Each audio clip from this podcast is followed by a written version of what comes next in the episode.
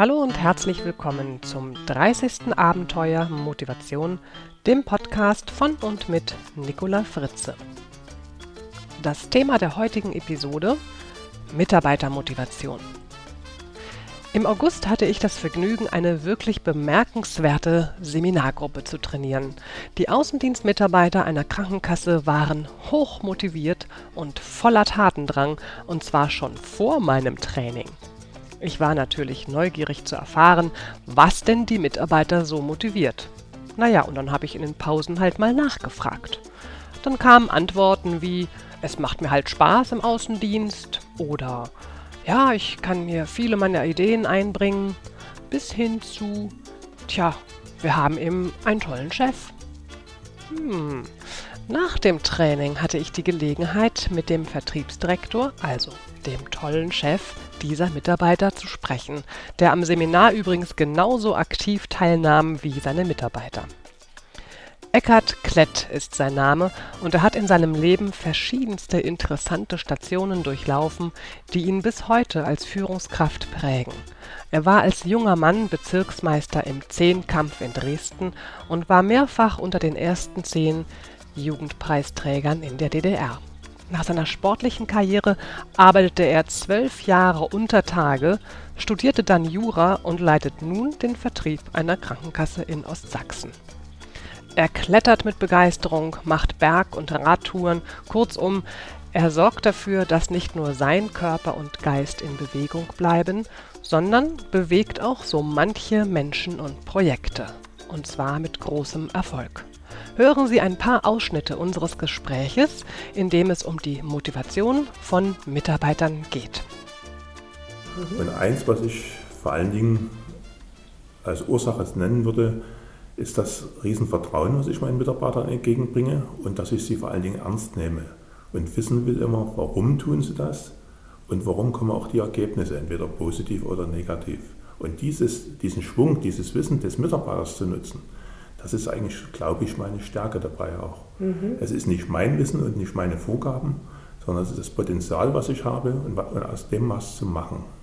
Also ich fasse nochmal zusammen, das war also das Vertrauen, die Mitarbeiter ja. ernst nehmen und das Wissen, was die Mitarbeiter haben, zu nutzen, also quasi auch zu analysieren, warum hat was funktioniert oder warum hat etwas nicht funktioniert. Mhm. So in der Art. Ja. Mhm. Ja, hört sich prima an. Hat auch sehr viel zu tun mit Selbstverantwortung, oder? Ja, also ich bin nicht in dieser Branche groß geworden, bin als Quereinsteiger in diesen Bereich hineingekommen und weiß natürlich, dass meine Mitarbeiter wesentlich mehr Wissen haben und jedes Detail eigentlich besser kennen als ich. Mhm. Ich kann ihnen dabei auch nicht viel helfen, sondern ich nutze, ich hinterfrage das, was sie machen und wir suchen nach gemeinsamen Wegen, wo die Ideen vom Mitarbeiter kommen, die am Ende aber auch diesen Weg auch selber umsetzen müssen, die neue Idee. Mhm. So, und da sehe ich eigentlich vor allem das Wichtige. Der Mitarbeiter freut sich darüber, er ist beteiligt, er ist involviert und muss es am Ende zwar selber tun und auf der Ebene, wo es dann geschaffen wird, auf der untersten Ebene wird es auch richtig angepackt dann. Was mir auch gerade noch in den Sinn gekommen ist, was Sie vorhin auch sagten, das hat sich für mich auch so angehört, als wenn Sie sich selbst auch so ein Stück weit als Dienstleister, sage ich jetzt einfach mal als Dienstleister, für Ihre Mitarbeiter betrachten. Also Sie haben vorhin das auch so beschrieben, Sie sorgen sich darum, dass Ihre Mitarbeiter gut arbeiten können. Und dazu gehört eben auch, dass sie nicht überfordert sind, sondern eben gerade so weit gefordert sind, dass sie es noch schaffen können, oder? Ja, Frau Ritzel, ich hatte es vorhin schon mal gesagt, ich bin ja eigentlich der Quereinsteiger. Meine genau. Mitarbeiter sind die Experten. Ja, das, das finde ich schön. das sind wirklich ganz, die ganz fleißigen Indianer, die ihren guten Job machen. Ich bin der Quereinsteiger und was meine Stärke aber ist, äh, ich bin für die Organisation zuständig. Und ich muss Ihnen sagen, ich tue alles dafür, dass die Mitarbeiter in Ruhe und ordentlich ihre Arbeit machen können. Dazu gehört das Einhalten der Arbeitszeit, dazu gehört aber auch, ja, dass jeder seine individuellen Bedürfnisse anpassen kann. Also ich bringe mal ein Beispiel, dass der eine auch mal 14 Uhr nach Hause gehen kann, weil er irgendeine Feier hat. Oder eine, dass das Klima stimmt, dass Voraussetzungen da sind, dass auch man auch mal eine, eine gesellige Veranstaltung stattfinden kann wo auch wieder die, die Kommunikation betrieben wird und man Freude und Spaß wieder an der Arbeit hat, sich besser kennenlernt, um Stärken und Schwächen zu analysieren. Mhm. Und das halte ich einfach für, für, dringend notwendig, dass man dort investiert. Und da zu investieren und dort daraus auch die, die, die Zugpferde zu erkennen, die guten Mitarbeiter rauszufinden und zu sagen, der kann mehr, Auf den hören auch die anderen Mitarbeiter. Schon dort hat man auch wieder Chancen, dann wieder einen weiteren Schritt zu machen. Und ich finde, auf solche Erkenntnisse, die erfahre ich aber auch nur, wenn ich mit den Mitarbeitern zusammen bin oder die Möglichkeit habe, sie auch zu beobachten. Deswegen habe ich auch heute in dem Seminar mitgesessen. es gibt mir alleine wieder Anregungen, mit dem mal zu reden oder mit dem mal drüber zu reden. Es gehört auch zu meinem Führungsstil, dass sich die Mitarbeiter, die Führungskräfte nicht gegenseitig vertreten, sondern immer die Mitarbeiter ihre Führungskraft vertreten. Einfach um auch die Chance denn zu geben, dass sie sich entwickeln können, dass man sagt, äh, er hat sich probieren können. Da kann, können ruhig Fehler passieren, darüber kann man ja dann reden, aber mhm. man sieht, welches Potenzial eigentlich noch schlummert. Mhm. Und ich werde künftig ja mal das in den Filialen auch so machen, dass es leitende Mitarbeiter geben wird, mhm. die dann immer ihre Führungskraft ersetzen. Spannend. Das ist ein neuer Weg, den wir ab 2008 dann gehen. Vielleicht ist auch noch ein kleines Geheimnis darin, dass ich meine Mitarbeiter alle kenne. Alle. Also alle, die da waren, die kenne ich persönlich. Mhm. Ich mache nie eine Sitzung bei mir in meiner Direktion, sondern ich gehe immer raus zu meinen Leuten. Mhm. Und dort hole ich mir durch die Mitarbeiter, spreche mit denen und weiß, weil denn ihre Schwierigkeiten, ihre Nöte, ihre Probleme, die sie haben. Mhm. Und diese Probleme dann mit meinen Führungskräften dann anzupacken, damit es die Mitarbeiter leichter haben, damit wir die ganzen Probleme, Schwierigkeiten aus dem Weg räumen, da, dafür bin ich da. Und das ist das Einzige, was ich auch richtig gut kann und machen kann in meiner Verantwortung. Mhm. Aber dann die Freude an der Arbeit mit den Kunden, die unter auf der untersten Ebene, das ist an für sich, äh, dort gehört es hin, dort macht es auch der Mitarbeiter. Und das haben sie verstanden, das wissen sie. Und die wissen vor allen Dingen dadurch, dass ich mit denen rede, auch meine denke. Die wissen, was ich sage und was ich meine und wie weit der Spielraum für den Mitarbeiter geht. Das kennen meine Leute. Und dadurch können die dann sich voll entfalten eigentlich. Die Hemmschwelle, mich dann auch anzusprechen oder so, das ist nicht vorhanden. Ne? Und das ist selbst wie ein Seminar, auch mit Ihnen schon mal gewesen vor ein paar Wochen oder ein paar Monaten, wo dann die Mitarbeiter hinterher angerufen haben und gesagt, können wir daraus das machen, dürfen wir das? Und das war auch die Idee für das heutige Seminar, den Schwung und die Ideen der Mitarbeiter dann wieder ins Unternehmen einfließen zu lassen. Also grundsätzlich muss man ja immer davon ausgehen, dass man den Mitarbeiter äh, als die wichtigste, als das wichtigste Kapital verwendet und braucht dass man versteht, warum der seine Arbeit macht und ob er sie gerne macht und was er selbst als Motiv hat, warum er den Job macht. Er muss ihn ja nicht machen, es ist ein freiwillig geschlossener Vertrag. Und, ja, und dieses zu erkennen, bedeutet aber, man muss seine Mitarbeiter kennen, zumindest die, mit denen man unmittelbar zu tun hat. Dann gibt es natürlich auch noch einzelne Personen, die wichtig sind im Unternehmen hier, die Spezialisten sind, die muss man sich genauso ranziehen zu sich. Ja. Und da ist es das Entscheidende, kenne ich diese Person, kann ich ihr vertrauen? Und das probiere ich dann durch dann aus in der Praxis auch. Mhm. Ich gucke mir die Aufgabe an, die er gekriegt hat und gucke, was er daraus macht und wie er es macht. So, und dann kann ich daraus ableiten, eigentlich, wie wertvoll ist mir dieser Mitarbeiter. Mhm. Und dieses Potenzial dann zu nutzen und den genau dort einzusetzen, das ist eigentlich dann ein recht leichter Schritt. Mhm. Also ich habe so das Gefühl, das Vertrauen ist ein ganz, ganz wichtiges Thema. In ganz vielen Unternehmen habe ich manchmal so den Eindruck, dass die Führungskräfte eher so auf dem Weg sind von wegen und gib mir den Bericht und gib mir den Beweis und zeig mir die Statistik und zeig mir das und dass das sehr so mit nach Berichtwesen auch oder Reporting heißt das ja jetzt auch geführt wird. Ne? So führen mhm. nach Zahlen und kontrollieren ohne Ende. Wie machen Sie das denn? Ja, das ist, muss ich sagen, so ein kleines Problem, was ich selber habe. Ich, ich hasse eigentlich Statistiken, vor allem dann, wenn sie uns auch nicht weiterbringen. Aha. Und klar werden unsere Außendienstmitarbeiter auch gerade an, äh, an Besuchen von Kunden gemessen. Aber diese Zahl ist doch nur zweitrangig, zweitrangig denn das Primäre ist ja, welches Ergebnis bringen sie mit. Und genau das, ich liege immer in den Besuchszahlen, in der Statistik ganz hinten. Aha. Aber beim Erfolg, Aha. beim Abschluss, da sind wir ganz vorne. Ja. Und ich muss sagen, wir sind doch drei Akquisen am Tag lieber als 20 Hausbesuche. Mhm. Und, dieses, und deswegen kann ich Statistiken nicht ganz so nachvollziehen, dass man immer sagt, das ist das Nonplusultra. Man kann die Menschen damit müde machen, mürbe machen. Mhm. So, und das wissen aber meine Mitarbeiter ganz genau, dass ich den Erfolg werde, wie sie zum Erfolg gekommen sind und was wir daraus auch gelernt haben. Mhm. So, und das ist eigentlich so, so ein Stückchen Erfolgsgeheimnis, äh, wo wir uns von anderen abgrenzen dabei. Mhm. Und, und, aber wichtig ist auch zu wissen, dass die Mitarbeiter wissen, wie ich denke. Und das sage ich deswegen draußen immer wieder. So, was will ich von euch, was erwarte ich und was gebe ich ihnen dafür auch an Vertrauen? Also das Problem mit der langen und der kurzen Leine. Mhm. So, ich sage den Mitarbeitern auch, wann er lange Leine hat und wann sie auch wieder eingezogen wird. Mhm. Nämlich dann, wenn es nicht mehr läuft. Also. Und dann muss es gesprochen sein. hohes, hohen Grad an Transparenz ja. einfach. Das ist also nicht Geheimniskrämerei, sondern ja. ganz transparent. Auch nochmal zu verdeutlichen, mir ist es ganz wichtig, dass meine Mitarbeiter sollen wissen, was denke ich, was ist mein Führungsstil und wie reagiere ich, wenn was nicht läuft. Das müssen sie wissen. Mhm. Diese Spielregeln muss man transparent machen.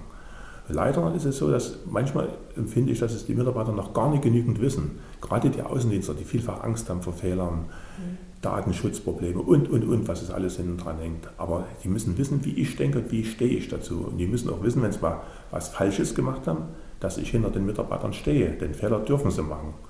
Aber bloß einmal. Dann müssen sie es besser machen. das finde ich aber sehr schön, Mut, Fehler zu machen und da vielleicht auch mal zu sagen, so, hey, klar, du darfst Fehler machen. Das ist ja wirklich sehr befreiend, mhm. weil man brennt ja meistens rum mit dem Ding, oh Gott, oh Gott, hoffentlich mache ich jetzt nichts falsch. Aber wenn ich weiß, ich darf einen Fehler machen, wenigstens mhm. einmal, befreit es einen sicher auch, kann ich mir vorstellen. Und setzt auch wieder Energien und Kräfte frei. Mhm. Ne? So. Ja, Fehler, also ich bin mir sicher, dass ich auch noch Fehler mache. Ja, also so vollkommen ist ja wirklich nun niemand, ja.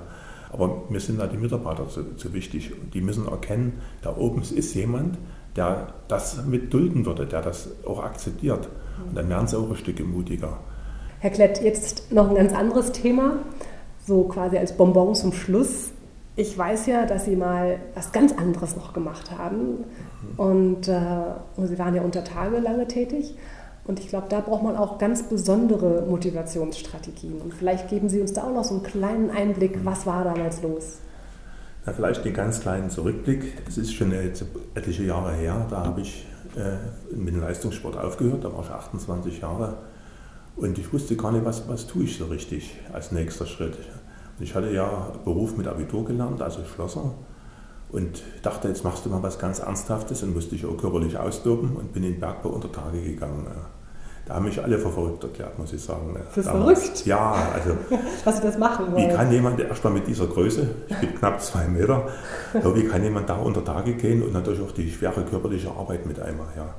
Und ich muss ehrlich sagen, äh, für mich war das nie die Arbeit, sondern einfach die Motivation, Spaß zu haben an der Arbeit, ja. Und das war was ganz, eine ganz tolle Erfahrung, diese schwere körperliche Arbeit, wo man auch von allen beobachtet wurde am Anfang ich kam aus dem Leistungssport, war bekannt und mit einmal kommt einer an und stellt sich dort in, seinen, in diesen Dreck, in, den, in seinem Anzug da und in seinen Gummistiefeln in den Schlamm und arbeitet mit Steinen.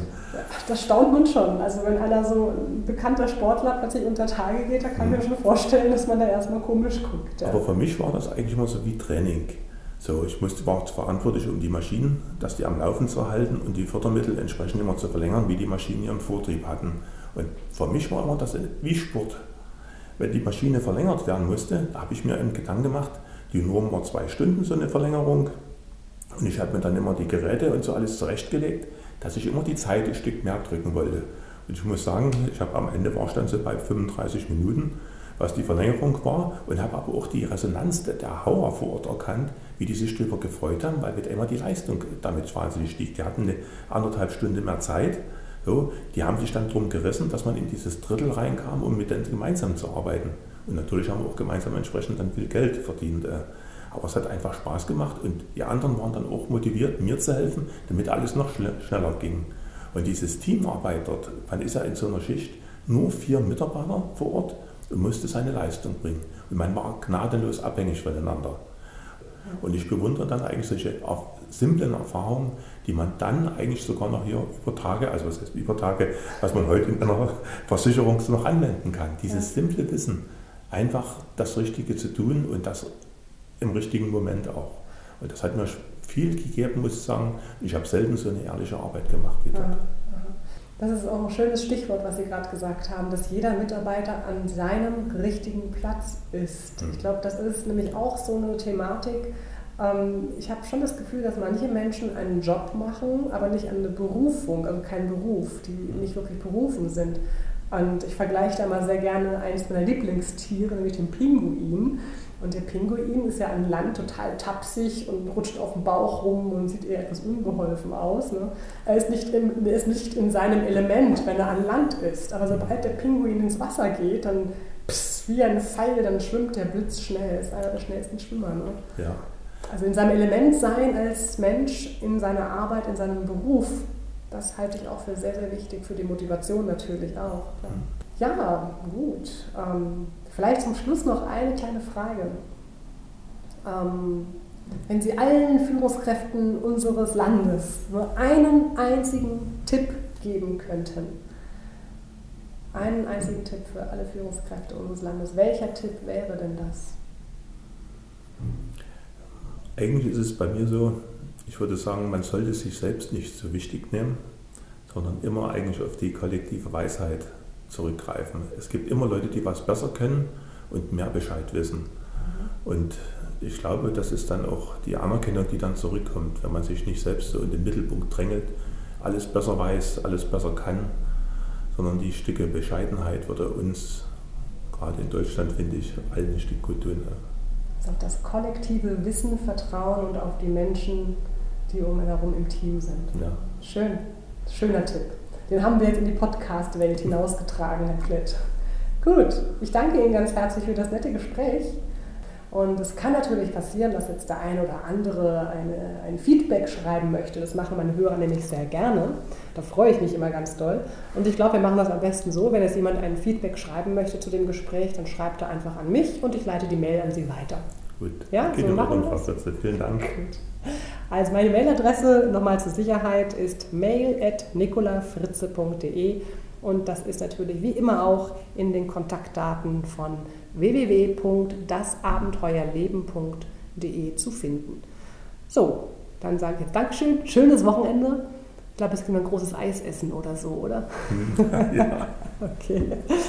So, meine lieben Hörerinnen und Hörer, das war es jetzt fast für heute. Herr Klett hat mir netterweise noch einen Brief geschrieben als Ergänzung zu unserem Gespräch. Und da wirft er wie ich finde, sehr interessant die Frage auf, was eigentlich der Mitarbeiter vom Chef weiß. Weiß er, was er denkt? Kennt er dessen Motivation, die Einstellung zum Unternehmen und den Trieb seines Handelns? Er vermutet, dass das vielleicht auch ein Rezept seines Erfolges ist, dass seine Mitarbeiter genau seine Vorstellungen, Wünsche und Motive kennen und dass er eine ganz transparente Kommunikation pflegt, in der auch die Grenzen aufgezeigt werden. Ja, das noch als Ergänzung und nun sage ich Tschüss, wünsche Ihnen einen wunderschönen, zauberhaften November mit einer Menge heißem Kakao und Kuscheldecken und ich freue mich, wenn Sie dann Anfang Dezember mich wieder in Ihren Ohren haben. Bis dahin alles Gute, Ihre Nicola Fritze.